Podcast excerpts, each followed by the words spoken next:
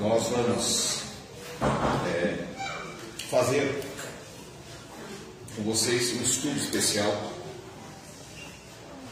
É a nossa Paraxá, deixa lá, parte B, é o nosso estudo bíblico. 57 e 58. Mas antes de adentrarmos da Torá, nós gostaríamos de abrir nossas Bíblias em Mateus versículo 19, primeira parte, e 20. Diz assim: Portanto, ide, ensinai a todas as nações. Versículo 20: Ensinando-as a observar todas as coisas que eu vos tenho mandado. E eis que estou convosco, sempre, até o fim do mundo. Amém. Esta é a comissão conhecida como IT. O que nós temos percebido, irmãos? Que muitas pessoas têm aceitado servir o Deus bendito. Muitas pessoas têm descido as águas e têm sido batizadas em nome de Yeshua. Mas a maneira que as pessoas estão lidando com essa situação não é correta. Não é apenas o batismo que importa. O batismo é a porta de entrada. A maioria das pessoas vem, passam pelo batismo e aí só vem as festas. Não retorna mais. Isso está errado. Porque a comissão que Deus que foi nos dado através de Yeshua é justamente isso. Nascermos de novo e irmos ensinar as pessoas. Mas como é que as pessoas vão ensinar se elas não conhecem a verdade? Se elas não conhecem a palavra? Se elas não praticam a palavra? Isaías 66, 23 diz: E será de uma lua nova a outra, e de um sábado a outro, virá toda a carne adorar perante mim, diz o Senhor. É um mandamento você vir à congregação. É um princípio bíblico. Não adianta você guardar um mandamento e transgredir o outro.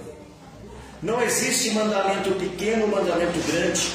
Ah, não, mas esse eu não preciso fazer é mandamento você estar na presença de Deus. Porque é nesse momento que nós estamos adorando a Deus, é nesse momento que nós estamos orando a Deus, agradecendo por tudo que Ele tem nos dado. E a maioria das pessoas elas estão muito acomodadas. Essa pandemia trouxe um problema gravíssimo. E nós ficamos de mãos amarradas. Por quê? Muitas pessoas dão uma olhadinha no tempo, ó, tem uma nuvenzinha ali, vou ficar em casa, vou ver pela internet.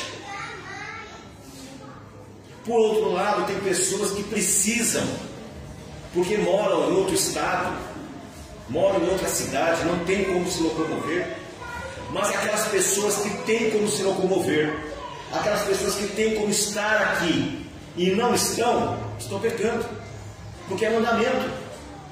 É claro, é nítido. Então Yeshua foi comissionou seus discípulos. No versículo 18 diz assim: É-me dado o poder no céu e na terra. Portanto, ide ensinai todas as nações, ensinando a observar todas as coisas que eu vos tenho mandado. Então eu não posso me omitir, dizer, não, tudo bem, está tudo certo. Você vem quando dá. É um compromisso que você tem com o. Muitas vezes você não recebe as bênçãos porque você é negligente. Você não tem compromisso com a palavra. Você não tem compromisso com Deus. Você está roubando a Deus no tempo que lhe pertence. O roubar a Deus não é só o dízimo e oferta. Esse era o problema que estava acontecendo naquele momento. Mas eu não posso roubar o tempo de Deus. Eu não posso pegar o tempo de Deus e usar para o meu próprio benefício. Então nós temos que começar a rever isto. Aqueles que vão assistir, que estão assistindo, que irão assistir, pense no que está fazendo. Não faz o menor sentido a pessoa vir apenas nas festas e depois não voltar. Não faz o menor sentido a pessoa deixar de estar na presença de Deus para estar em casa. Antes tinha um judeu lá, né? o Hulk era judeu, mas nem não tem outro, outro também é judeu, né? O Mion também. É, os dois também é, tudo apostatado, mas é. Mas é melhor assistir esse aqui que ainda não é apostatado e não vai ser, porque nessa altura da vida não dá mais. Né? Graças a Deus por isso. Então, meus irmãos, põe isso na mente de vocês. Quando você vem à casa do Senhor, você está cumprindo uma missão. Davi dizia: Alegrei-me quando me disseram, vamos à casa do Senhor. Qual o sentido você nascer de novo, nascer em nome de Yeshua, e depois não vou, aparecer mais? Seria melhor não ter nascido, seria melhor não ter passado pelas águas, seria melhor não ter vindo. Por que seria melhor? Porque talvez você tivesse uma chance. Mas a partir do momento que você conhece a palavra, sabe que é verdade, porque senão não tinha descido as águas. Ou é um grande hipócrita. Senão não tinha descido as águas. Você desce as águas e depois você vira uma pessoa de conveniência. Isso é muito difícil, irmãos. Graças ao bom Deus que na, durante a semana, nas reuniões que nós estamos tendo pelo Google Meet, tem pessoas maravilhosas. Por sinal, no Rio de Janeiro, está crescendo bastante. As pessoas estão se dando um compromisso. Mas sabe por quê? Porque são evangélicos. E os evangélicos parece que têm mais carinho pelas coisas de Deus do que os que estão na Techuvá. Agora temos também os nossos irmãos lá em Porto Velho, em Rondônia. Temos os nossos irmãos no Maranhão. Temos os nossos irmãos no Rio Grande do Sul. Deus tem começado a abrir os olhos das pessoas em vários lugares. Não porque nós somos melhores, não, pelo contrário. Mas Ele tem feito isso porque a palavra dele, independente da vontade das pessoas virem ou não virem, vai acontecer. Ele disse: se nós não falarmos, as pedras clamarão. Então é o momento de você que está assistindo a live, você que está aqui com a gente, falar com seus irmãos. Não é possível que você tenha tanta atividade que não possa vir na casa do Senhor. E se hoje fosse a resposta da bênção que você está procurando e você não vem? Pode acontecer isso também. E não estou aqui me preocupado em intimidar as pessoas, porque se tem uma coisa que eu não sou, é proselitista. Se tem uma coisa que eu aprendi nesses vinte e tantos anos de ter chuvado, eu não estou aqui para converter ninguém, nem convencer de ninguém. Se a pessoa quiser servir a Deus, sirva. Se não quiser, não tem problema algum para mim. Sabe por quê? Porque eu aprendi com o primeiro Yeshua, que era Yoshua, que era Josué, ele foi bem claro com Israel: Eu e minha casa vou servir o Senhor. Agora vocês façam o que vocês quiserem. Nós não podemos obrigar as pessoas a servir a Deus. Nós temos visto a mão de Deus agindo e abençoando a vida das pessoas. Nós temos visto a mão de Deus ouvindo e livrando as pessoas de todo o mal. Nós estamos vendo Deus operar curas no nosso bem. Mas parece que nós estamos dormentes. Nós estamos estáticos. Então, meus irmãos, vamos abrir os nossos olhos enquanto temos olhos para abrir. 600 mil pessoas desse país, já passou de 600 mil, mas o número, 600 mil pessoas já não tem mais olhos para enxergar, já não tem mais ouvido para ouvir porque desceram a sepultura. Com essa pandemia que ninguém nunca imaginou que surgiria, que iria acontecer. Nós não sabemos o que temos pela frente. Nós não sabemos o que está para acontecer nesse mundo. Nós sabemos que coisas terríveis e tremendas estão de acontecer. Porém, aquele que perseverar até o fim será salvo. Nas últimas horas que Yeshua estava aqui entre nós, ele subiu ao Monte das Oliveiras e foi com alguns discípulos. E chegando lá, ele pediu que eles orassem com ele. E ele disse: Eu vou mais à frente e eu vou orar. E ali ele começou a orar e ele se sentiu afligido, porque ele sabia o que ele iria passar. Quando ele volta, estavam todos dormindo. E do fundo da alma dele ele disse: Poxa vida, não pudestes vigiar comigo nem por um instante. A maioria de nós somos assim. Não sequer por um instante velando, orando, buscando a presença do Senhor. Nós, nós, infelizmente, só temos a oportunidade de estarmos uma vez por semana. E mesmo assim a gente temos negligenciado. Nós temos negligenciado esse privilégio. É um milagre do Deus bendito nós estarmos aqui. Milagre. Nós não teríamos condições nenhuma de estarmos aqui. Mas Deus, na sua misericórdia, tem nos dado condições de estarmos aqui. Isso é um grande milagre. A Raquel, essa semana, ela foi. Tem um, um pessoal da igreja dela que são pastores, eles querem ter uma igreja para eles. E pediu que ela abençoasse, que ela abençoasse a vida deles. E ela foi dar uma olhada em algum local para adoração. Em Osasco você não consegue achar um desse aqui por menos de 5 mil reais. Nós damos graças a Deus que ainda nós estamos conseguindo estar aqui, irmãos. Isso é um local de adoração. Deus tem abençoado tantas vidas, mesmo de vida de pessoas negligentes. Mesmo pessoas negligentes têm sido abençoadas. Então, vamos orar por isso. Eu peço que vocês, nas suas orações, mas é para orar, não é para mentir, não. Você que está orando não está, não, porque Deus me fala, viu? Nossa cambada de mentiroso aí, Deus me fala. Aqui não é fotótica, não, mas Deus revela os mentirosos. Não, estou orando, não está nada. Tem que orar, tem que orar aqui. Entendeu? Então, oremos para que Deus abra a mente das pessoas, abra os corações das pessoas, para que elas tenham compromisso com a palavra, tenham compromisso com a verdade. É muito importante isso. Mas, sem mais delongas, nós vamos passar para a porção de hoje. A porção de hoje, ela faz parte da Paraxá Bechalá, que está em Isaías 15, versículo 19,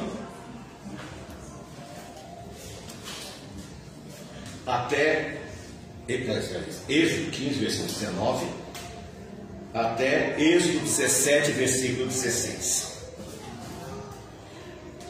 A palavra nos mostra um grande milagre que Deus fez com Israel. Com mão forte, ele tirou o povo do Egito. Só que existem alguns detalhes nesse livramento que nós às vezes não pensamos e não refletimos. Em primeiro lugar, os israelitas, quando saíram de lá, saíram todos felizes. Tiveram seus primogênitos poupados, receberam ouro, prata, joias, todos ficaram muito felizes e o faraó permitiu que eles saíssem. Agora, de repente, o que, que acontece? Eles se deparam com o mar.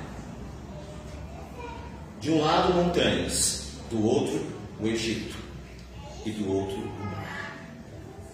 Qualquer estrategista ou pessoa comum sabia que ali era um lugar perigoso, porque eles não tinham saída, não tinham escape. E de repente eles começam a ouvir o barulho de cavalos e brigas. Os egípcios estavam furiosos, estavam com ódio, e agora eles decidiram ir e matar todos os israelitas. Eles não queriam trazê-los de volta, eles queriam exterminar, porque não havia ali um soldado que não havia perdido um filho, um pai, um irmão, não havia. E agora, quando eles veem o faraó, Deus manda uma nuvem de fogo separar os dois, tanto os egípcios como os israelitas. Mesmo aquilo era insuficiente para eles. Os egípcios não perceberam que eles não poderiam passar. Aquilo era um sinal para os egípcios que eles deveriam voltar. Não era normal aquela coluna de fogo. Mas a fúria, o ódio era tão grande que eles não perceberam o perigo que estava para cair. Era um sinal que Deus estava dizendo: não passe daqui. Muitas vezes Deus manda sinais para nós. Não passe desse lugar aqui. Aqui é o limite. E agora eles começam a entrar em pânico, a entrar em desespero. E o mar se abre, isso nós já vimos. Um vento muito forte faz com que as águas se separem. A ciência, os curiosos, cada um tem uma explicação. A explicação que me interessa é o que a Bíblia fala o mar se abriu. Até aí não tem novidade alguma, porque em várias partes do mundo isso acontece. Existem vários lugares do mundo que a ciência já foi lá e comprovou que às vezes o vento vem e ele afasta as águas. Então alguém poderia dizer, ah, tá vendo? Isso não é milagre, isso acontece, isso é comum. Todavia, o grande milagre foi os israelitas passarem a seco. Além de abrir, Deus secou a areia. E eles conseguiram passar. Todos nós aqui já fomos à praia. E você percebe que não é muito fácil você andar na areia. E na areia seca. Na molhada, pior ainda. Agora imagina você, com carroças com peso, com animais, andando na lama, na, na, na areia molhada. Não teria como. Então o grande milagre foi a areia ficar seca. Deus, por um instante, pavimentou a passagem deles. E Deus quer fazer isso na tua vida. Deus quer pavimentar a tua vida, para que você passe tranquilo. Né? É tão bom quando a gente anda em uma estrada boa, não é não, Renato? que não tenha tantos caminhões provados, que não tenha tantas curvas, né? O bom seria que fizesse todas as, as estradas retas. É não dá. E aqui, naquilo ali, Deus pavimentou para eles instantaneamente. E eles passaram a seco. Atrás veio quem? Os egípcios aproveitaram e quiseram pegar carona no milagre dos israelitas. Isso acontece muito, viu? Gente querer pegar carona no seu milagre. Mas não dá certo. Normalmente não dá certo. E o que, que aconteceu com, com os carros e os cavalos e os soldados de Faraó? Começaram a atolar na lama, na areia mole. As rodas, diz as escrituras, começaram a se soltar. Não era possível se soltavam as rodas? Por milagre. Deus as rodas das brigas caíram. E aí, ela, imagina só, eu tento imaginar na cabeça de vocês a confusão que virou. Aquelas vigas, milhares delas, todas sem as rodas, caindo as rodas, afundando na lama, os cavalos afundando. Aquelas duas torres, dois, duas muralhas de água, de repente elas encerra a história daquele faraó e de todos aqueles egípcios que se levantaram contra o Deus bendito. Eles não estavam guerreando contra Moisés. Eles não estavam guerreando contra Arão. Eles não estavam guerreando contra Israel. Eles estavam lutando contra o Deus bendito. E isso vai acontecer nos nossos dias. Nós temos visto muitas pessoas se perdendo no meio do caminho, guerreando contra o Deus vivo.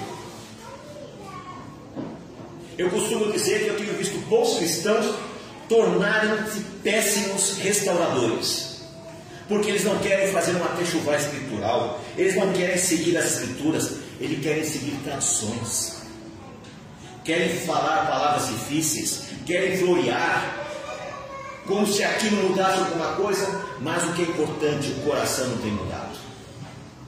E nós vamos ver que isso vai acontecer com os israelitas. Depois de todo esse livramento, eles entram no deserto. E a primeira coisa que vai acontecer é a sede. E aí já começam a murmurar. Começam a reclamar. Logo à frente eles encontram um oásis. E ali nesse oásis, eles veem um lago. Todos eles correm para saciar a sede. E quando eles dão aquela, sabe, aquela, quando você vai beber aquele calor, né, trincando, e você vai tomar aquela água bem fresquinha, é salgado. Isso já aconteceu comigo. Eu viajei muito pelo Brasil, eu estava lá no Ceará, numa cidade chamada Piquet de Camelo. Essa cidade, ela fica bem no centro do Agreste Cearense. E lá é interessante que a, na, na, frente das casas eles fazem umas cacimbas, uns, algumas coisas, para reter a água da chuva, porque lá a água é difícil. E eu fui ficar na casa do senhor, que era um senhor de bem, uma pessoa que tinha uma boa condição financeira. E a primeira coisa que eu pedi foi um copo d'água. E ele me apareceu com um copo d'água. Aí eu falei, não, irmão, o nome dele Aristides. Não, irmão, eu queria água, não quero Guaraná. Ele falou, não, não é Guaraná, é água mesmo. Amarelinha água. E quando eu tomei a água, era saloba. Já tomaram a saloba? Era salgada foi uma coisa difícil, complexa. Não é como as nossas águas fresquinhas que nós temos, né? E aí quando eles deram aquela, sabe? Era água salgada. E começaram a reclamar. Começaram a questionar. Como é comum entre nós.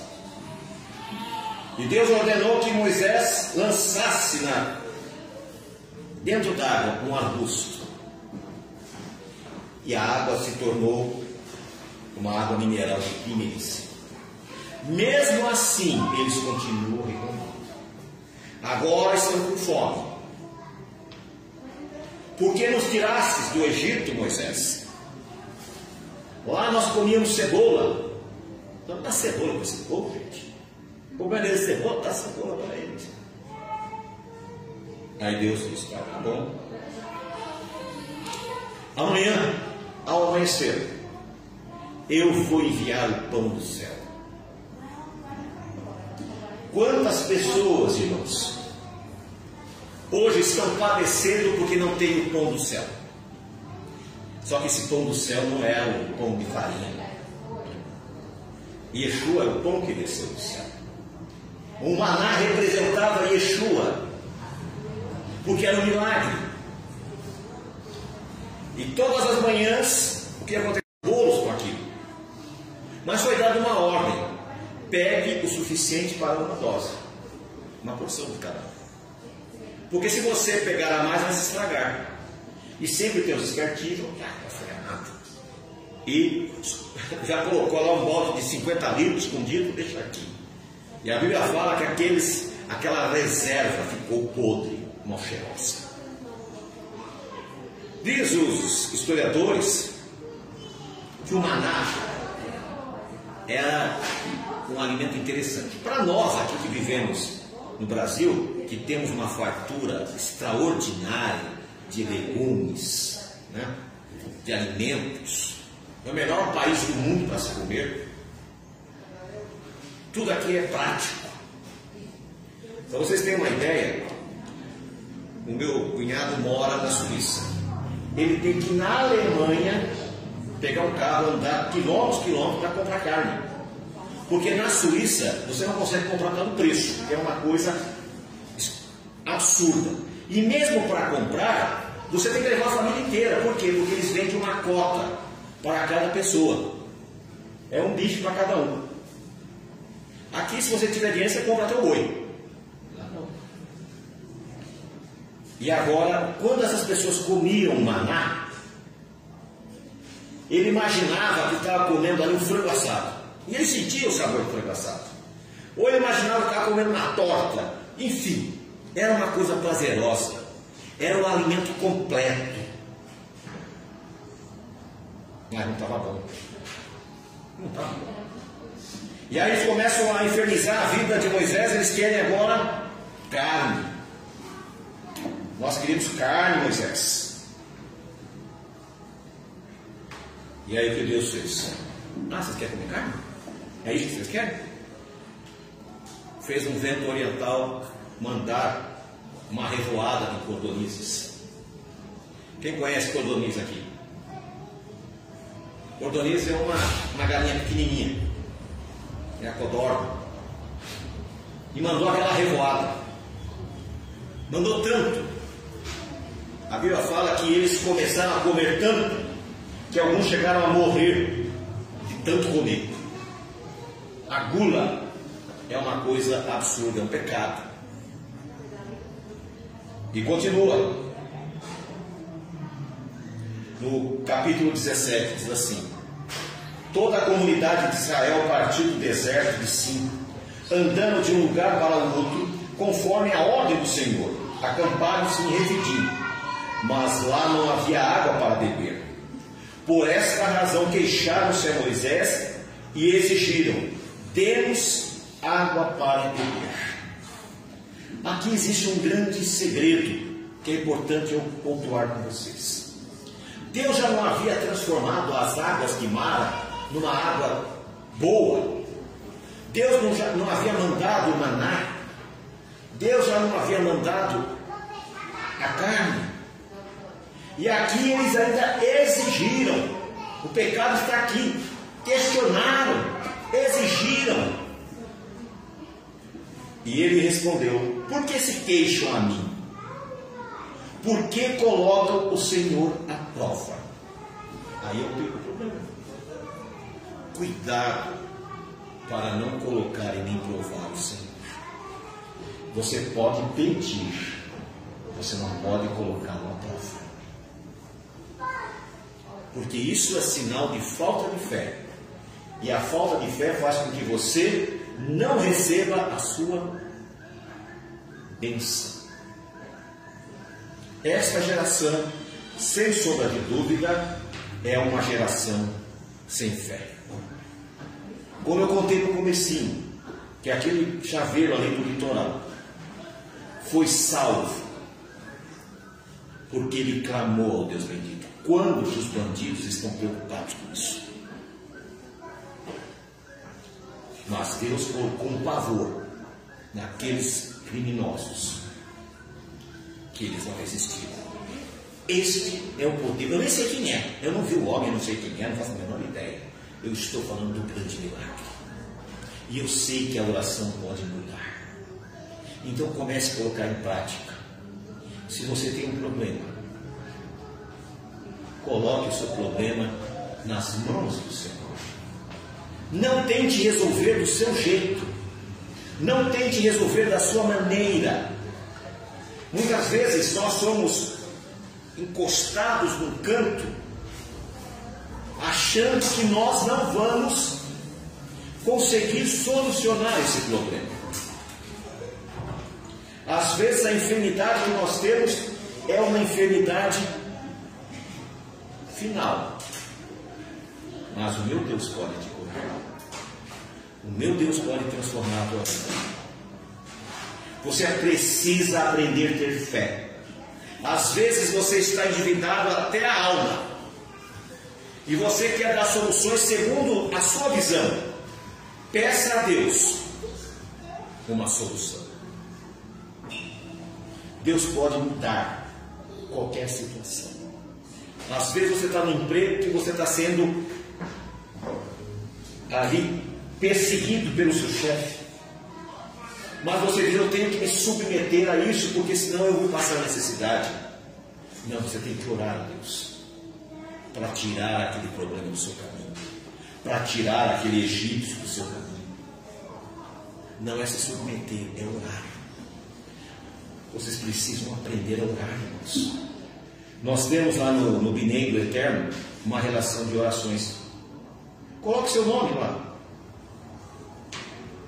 Escolha um momento de oração. E ore a Deus. Comece a praticar. Comece a ter uma relação pessoal com Deus. Nós esquecemos dessa unidade que nós precisamos estar na presença de Deus. Essa congregação, ela não pode ter esse espírito legalista. Se você achar porque você não come carne impura, que você guarda o sábado, que você guarda as festas casal, você está perdido. Isso aí mais que obrigação.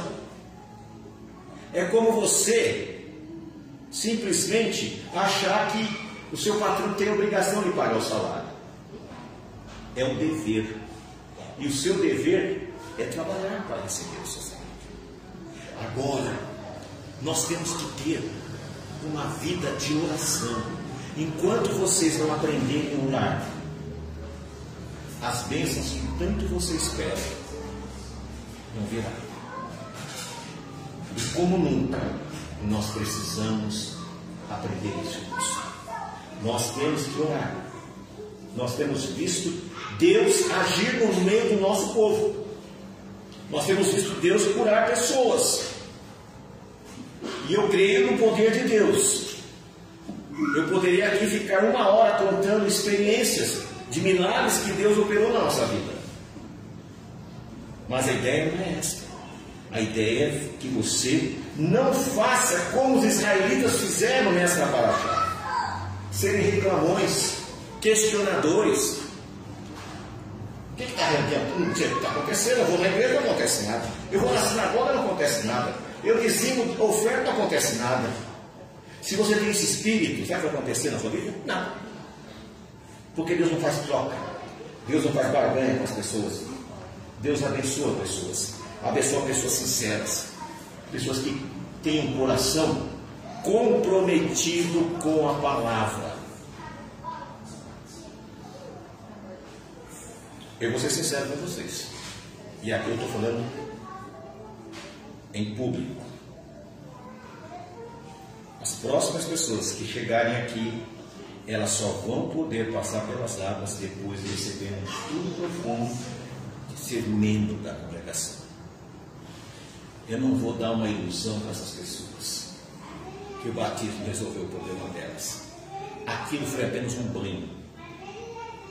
Nada mais do que isso. Eu, José, dando um banho de povo lá. É simbólico. É simbólico. O que vale é a atitude? O que vale é a atitude, o coração, a determinação. Aquilo que vale. Se banhar nas águas não resolve nada. É igual isso aqui, ó. Igual aliança. Isso aqui é simbólico. Isso é uma simbologia. Por que, que adianta? Porque eu coloco no bolso e posso fazer o que eu quiser. Então nós temos que mudar algumas coisas, e Deus, quando toca no nosso coração, é porque Ele está percebendo que isso não está certo. Nós temos que ser responsáveis. Não adianta colocar o teu livro, o teu nome no livro da, da, da igreja, da congregação. Se o teu nome não está no livro da vida, não resolve nada. E o teu nome só vai estar no livro da vida se você tiver um compromisso com Deus. Melhor seria não ter conhecido do que conhecer a verdade e não praticar. É muito pior. Deus, Ele está vendo a atitude desse povo. Ele deu água das águas amargas, ele fez água boa. Deu o maná, deu as cordonizes, ele faz jorrar a água da pedra. No versículo 6, 6, 7, versículo 6 diz assim: Eu estarei à sua espera no alto da rocha do Monte Horeb. Bata na rocha, e dela sairá autoridades de Israel. E chamou aquele lugar Massá, em Meribá, porque ali os israelitas reclamaram e puseram o Senhor à prova, dizendo: O Senhor está entre nós ou não? Não coloque à prova o Senhor. Prestem atenção, não brinquem com coisa séria. Ou nós aprendemos a respeitar o Deus bendito, aprendemos a ser bons servos. Ou faz o seguinte: fica na tua casa, vai, vai assistir o filé mignon, entendeu? Fica lá, mas não te coloque na presença de Deus para ficar brincando. Gideão foi chamado para liderar Israel contra os inimigos, contra os midianitas. O que aconteceu naquela época? Os midianitas estavam sendo usados por Deus para castigar o povo de Israel pelas suas transgressões. E o que Deus faz? Deus usa os inimigos para nos castigar por causa das nossas transgressões. Mas chegou um momento que Deus resolveu: eu vou libertar vocês. E Deus observou que não havia em Israel nenhum general, nenhum militar capacitado para isso. Mas ele percebeu que havia um estrategista. E o que Deus precisa é de estrategistas. O que nós precisamos hoje é ter estratégia. E ele verificou que tinha um sujeito lá chamado Gideão. Os amalequitas, eles esperavam os israelitas colherem a plantação. Quando eles levavam para os silos para guardar a produção, os amalequitas invadiam e roubavam todo o alimento deles. Gideão, sabendo daquilo, o que, que ele fez? Ao invés de levar para os silos, que era normal para guardar o trigo, os alimentos, ele levou para onde fazia o vinho, que era em outro local. E os amalequitas não foram. E Deus viu aquilo. E Deus chamou Gideão e disse: Olha, você vai guiar o meu povo. E ele disse: Ah, Senhor, eu não sou guarda, eu não sou um soldado, não sou guarda, eu não sou um general, eu não sou nada. Eu sou o mais fraco da casa do meu, do meu pai. Eu não, entendo, eu não entendo disso. Não. Você tem estratégia. Faça um chamado em todo Israel. Convoque-os para a grande batalha contra os amalequitas, contra os midianitas. Foi o nome de Amaleque. E aí, o que, que aconteceu? Ele foi lá e chamou milhares de soldados. Aí Deus disse: É muito. Como assim, Senhor? Os nossos inimigos são muitos. Ele disse, é muito. Chegou lá 10 mil. É muito. Mas, Senhor, como é que a gente vai os midianitas? É muito. Vai encurtar a história. Chegou em 300. Não dava nem para começar a conversa. E Deus deu uma estratégia aí. Você vai pegar jarros de barro, tochas e chofar. Ele vai ser, cara. Como é que eu vou para a guerra?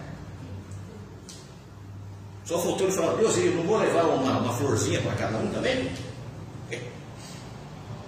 Um jarro. O que, que eu faço com o jarro? Vou jogar o jarro nele? Um chofar. Vou fazer o quê? Tocar musiquinha para eles? Uma tocha de fogo? A tocha até pode jogar a tocha. Mas são, eu sou, tenho 300, eles são milhares. Muitas vezes nós não entendemos o plano de Deus. Deus não precisa de quantidade. Deus precisa de qualidade. E o que, que aconteceu? Eles acharam que a tocha era para iluminar o caminho. Não era. A tocha era para colocar dentro do jarro. E eles cercaram, uma distância, fizeram um cerco, onde estavam os amalequitas. Eu imagino a tremedeira da perna dos soldados israelitas. Esse cara é doido. Eu, tô, eu vou, vou, vou tacar pedra, nem quebrar o jarro em lugar pedra desses caras. E aí o que, que aconteceu? Quando a ordem é: vocês joguem os, os, os, potes de barro para cima, e quando eles caírem, toca o chofar. Os midianitas estavam todos dormindo. Acordaram com aquela barulhada de jarro quebrando, aparecendo as tochas e tocando o chofar. Eles entraram em desespero e se perderam no meu caminho e foram destruídos. Então entenda uma coisa: nós não precisamos de milhares de pessoas, nós precisamos de pessoas comprometidas com Deus. E eles lutaram contra eles mesmo, né? Se mataram entre si. É assim que é a estratégia de Deus. Nós não precisamos de milhares de pessoas. Nós precisamos de pessoas comprometidas com Deus. Pessoas que realmente se dediquem, se sacrifiquem para a causa. E voltando para a, a porção, no capítulo 17, no versículo 8, diz assim: Sucedeu que os Amalequitas vieram atacar os israelitas em Refidim. Então Moisés disse a Josué: Escolha alguns dos nossos homens e lute contra os Amalequitas. Amanhã tomarei posição no alto da coluna com a vara de Deus em minhas mãos. Josué foi então lutar contra os Amalequitas, conforme Moisés tinha ordenado. Moisés, Araão e Ur, porém, subiram ao alto da coluna. Enquanto Moisés mantinha as mãos erguidas, os israelitas venciam. Quando, porém, as abaixava, os amalequitas, perdão, os amalequitas perdiam. Porém, quando Moisés abaixava, os amalequitas venciam. Quando as mãos de Moisés já estavam cansadas, eles pegaram uma pedra e colocaram debaixo dela, para que ele se assentasse. Araão e Ur mantiveram erguidas as mãos de Moisés, um de cada lado, de modo que as mãos permaneciam firmes até o pôr do sol. E Josué derrotou o exército amalequita a fio de espada. Preste atenção, irmãos. Moisés era um homem de 120 anos. Estava cansado. E eles perceberam que enquanto ele estava com os braços erguidos, Israel vencia. Quando ele abaixava os braços, Israel perdia. E agora Moisés não está conseguindo ficar em pé. Eles trouxeram uma pedra para que ele se assentasse e ficaram segurando os braços dele até ao pôr do sol, quando houve uma vitória total. Isso acontece com a gente, irmãos. Eu estou aqui pregando e estou olhando pela banqueta, porque hoje a minha troça está atacada. Né? Aí o que, que acontece? Pode que eu fico me mexendo um pouco. Por quê? Porque eu estou com dor nas pernas. Mas enquanto os braços estiverem de pé, levantados para o alto, as bênçãos de Deus virão sobre nós. Então não deixe que os nossos braços sejam caídos. E quando que os nossos braços caem? Quando nós não temos apoio. Os nossos braços só vão cair quando vocês nos segurarem. Mas enquanto estiver segurando os nossos braços, a obra de Deus vai avançar. Nós precisamos de, de pessoas como Ur, como Araão, que segurem o braço das pessoas, daqueles que estão liderando a obra. No mundo inteiro, irmãos. A obra de Deus não pode parar. Nós precisamos nos assentar, mas precisamos que nosso braço fique erguido, o seu braço tem que estar erguido. E alguém tem que estar apoiando. Então nós não podemos ignorar. Os amalequitas eram uma praga. Todavia, Deus os livrou. Eu não sei quem é o Amaleque da tua vida. Eu não sei quem é o Amaleque que está te incomodando. Eu sei que enquanto você estiver com os braços levantados e clamando a Deus bendito, a vitória virá. Não desista. Não pare no meio do caminho. Não ache que você não tem mais solução para a tua vida. Existe. Por pior que seja a situação, a solução virá. Mas você tem que aprender. A primeira coisa, colocar teus joelhos no chão A segunda, levantar os braços. Até que do alto venha a resposta. Vivemos talvez na pior época, nesses últimos 200 anos da história desse mundo. Eu escutava uma reportagem que daqui a algum tempo, pessoas que estão hoje fazendo faculdade vão ser discriminadas no mercado de trabalho. Vão perguntar: você fez a sua faculdade aonde? Na faculdade X. Online ou presencial? Online. Ah, tá. A gente volta a ligar qualquer hora dessa. Por quê? Porque as empresas elas vão querer os melhores. E para a visão dos especialistas, eles sabem que nós não estamos nem aí com essa história de online. Eu estava conversando com um dos nossos irmãos, o Rogério, ele é professor, e estava conversando também com o Freitas Nobre, que é no meu Face, que é poeta, ele é, ele é professor, e ele falou a mesma coisa. O que, que os alunos fazem? Eles ligam o celular para dizer que estão online e voltam a dormir. Falou, sabe como eu sei? Quando eu apresento a prova, eles não fazem a menor ideia do que está acontecendo.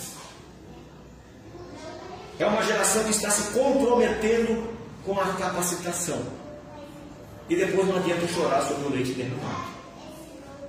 Então nós temos que começar a rever nossos conceitos. Tanto na nossa vida particular, na nossa vida pessoal, familiar, na nossa vida profissional, mas em especial nossa vida espiritual. Enquanto nós tivermos os braços erguidos e tivermos pessoas que nos ajudem a segurar os braços, nós vamos vencer. Mas se todo mundo, cada um for ver o seu lado e deixar os braços cair, todos nós vamos perecer. Um grande problema que existe na Techuvá é que não há retorno. Não tem como você sair da Techuvá e voltar de onde você veio. Eu conheci um monte de gente que tentou, mas não consegue mais. Por quê? Porque a, palavra, diz: quando chegaram a Jesus, disseram a ele: Só você tem palavra de vida. Só nos altares da, da Techuvá existe palavra de vida, de restauração, de transformação, mesmo com todos os problemas que nós temos, e são muitos. Nós estamos nos ajustando, nos adaptando, é uma nova realidade, nós temos muitos problemas. Mas só aqui existem palavras de vida e vida real. Nós pregamos aqui no altar prosperidade. Nós ensinamos o caminho da prosperidade, que é diferente. Nós não dizemos, olha, se você fizer isso, vai conseguir aquilo. Não. Nós deixamos que cada um de vocês sejam responsáveis pela obra. Vocês todos são testemunhas que nós não ficamos aqui dizendo, olha, você tem que trazer o seu dia de oferta, porque senão você vai ser amaldiçoado. Não faz o menor sentido falarmos isso, sabe por quê? Porque é seu compromisso, é sua obrigação. É uma questão de, de, de bênção, bênção e maldição na tua vida. Nós ensinamos isso, ou seja, nós ensinamos o caminho que você deve andar. Só que isso é uma coisa com você e com Deus. Não só aqui, em qualquer lugar. Nós temos grandes obras a serem feitas, mas nós precisamos que vocês continuem segurando os nossos braços. E como é que você segura os nossos braços? É estando aqui. O dia que o irmão Josias faltou, nós fomos capenga. Ficamos sem saber o que fazer, lembra? Não, não, sabia nem passar para achar. Porque faltou uma peça. Quando falta uma peça, não encaixa. Sabe? Ah, nós temos para a Heloísa um quebra-cabeça. Aí eu fiquei ajudando ela a montar ali, mas ela montou mais rápido que eu, que ela estava mais esperta. Mas eu falei, cuidado, porque se você perder uma peça, perdeu o jogo, perdeu o brinquedo. Aqui é a mesma coisa. Se eu perder um de vocês, acabou o jogo. Não tem mais como, não tem mais. Porque cada um de vocês é importante. E eu preciso que vocês continuem aqui me ajudando a segurar os meus braços. E preciso também que vocês olhem para os nossos irmãos. Para que eles comecem a abrir os olhos. É muito difícil, irmãos, nós sermos o, pregador, nós sermos o administrador, nós sermos aquele que, que dá assistência espiritual, temos que cuidar da nossa vida profissional, cuidar dos problemas, é muito complicado. Todos aqui são, todos vocês fazem sacrifício. Né? Vocês saem da casa de vocês longe, vocês, eu também. Às vezes não tem nem dinheiro para colocar o combustível. Mas Deus sabe disso. E Deus deu o sacrifício de cada um de nós. Por isso, irmãos, eu peço para vocês que essa paraxá de hoje sirva de exemplo. Vamos parar de reclamar e vamos colocar em prática a nossa fé. Vamos segurar os braços de Moisés para que a vitória venha, para que a vitória realmente chegue na nossa, casa. Deus tem nos abençoado, irmãos. Eu tenho ficado muito feliz. Né? Quem tem assistido as, as, as lives, tem visto um pessoal bacana, tem chegado um pessoal bom. Pessoas que estão comprometidas, pessoas, é, como se diz, capacitadas.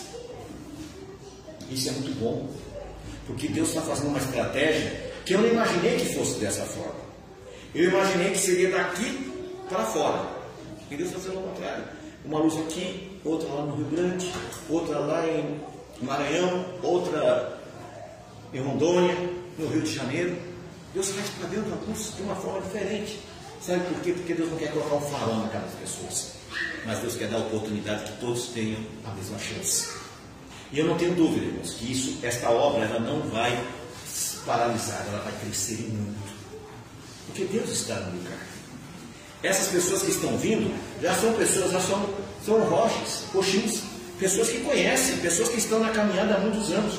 E eles entenderam a nossa mensagem. Eles entenderam o nosso propósito. Eles estão entendendo o nosso linguajar.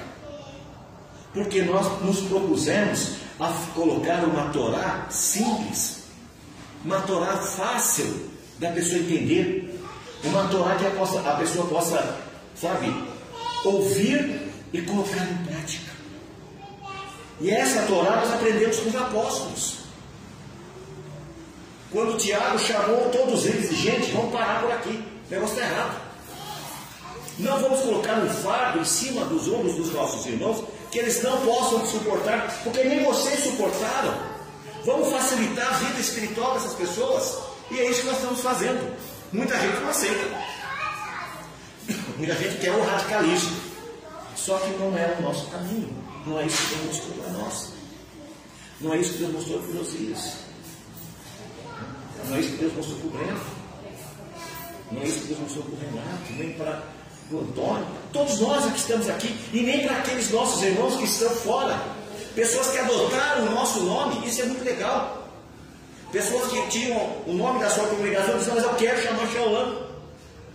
Isso é muito bacana, porque pessoas que estão aceitando a nossa visão de um evangelho simples, de uma Torá simples, mas que nos leva à eternidade. Então eu coloco na mão de vocês um compromisso. Ajude a segurar os meus braços, para que esta obra não pare. Vou ser sincero, tem dias que eu tenho que ficar duas horas deitado para chegar aqui. Hoje foi um deles. Que ficar deitado um tempão para poder força para poder vir aqui. Mas não vou desistir.